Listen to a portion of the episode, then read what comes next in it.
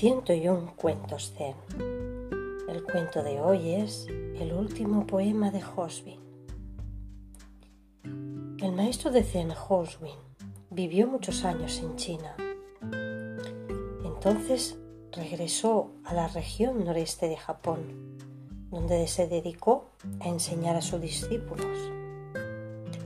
Cuando se hizo muy viejo, les contó un relato que había oído en China. Y este dice así. Un año, el 25 de diciembre, Tokufu, que era muy viejo, dijo a sus discípulos, el año que viene no estaré vivo, por lo que deberíais tratarme bien este año. Los discípulos pensaron que bromeaba, pero como era un maestro generoso, cada uno de ellos, a su vez, le agasajó con un festín en días sucesivos del año que terminaba. La vigilia de Año Nuevo, Tokufu les dijo, habéis sido buenos conmigo. Os dejaré mañana por la tarde, cuando la nieve haya cesado. Los discípulos echaron a reír, pensando que chocheaba y que decía tonterías puesto que la noche era clara y no nevaba.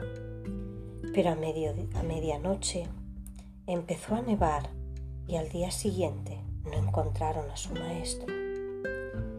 Fueron a la sala de meditación y ahí había fallecido.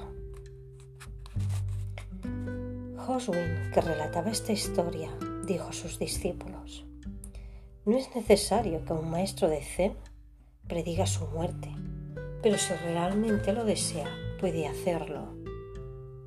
¿Tú podrías? le preguntó a alguien. Sí, respondió Hosby. Os mostraré lo que puedo hacer dentro de siete días. Ninguno de los discípulos le creyó y la mayoría de ellos incluso habían olvidado la conversación cuando Hosbin los convocó a todos. Hace siete días, les recordó, dije que iba a dejaros. Existe la costumbre de escribir un poema de despedida, pero yo ni soy poeta ni calígrafo. Que uno de vosotros inscriba mis últimas palabras.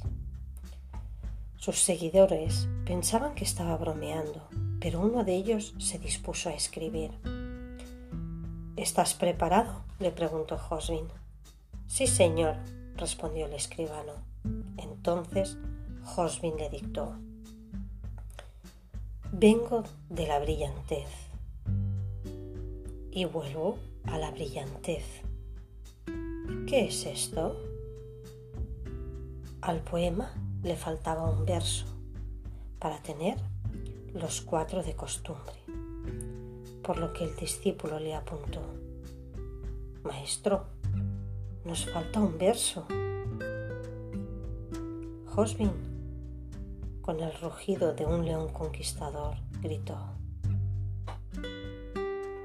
¡Ca! Y expiró. Y hasta aquí el cuento zen de hoy.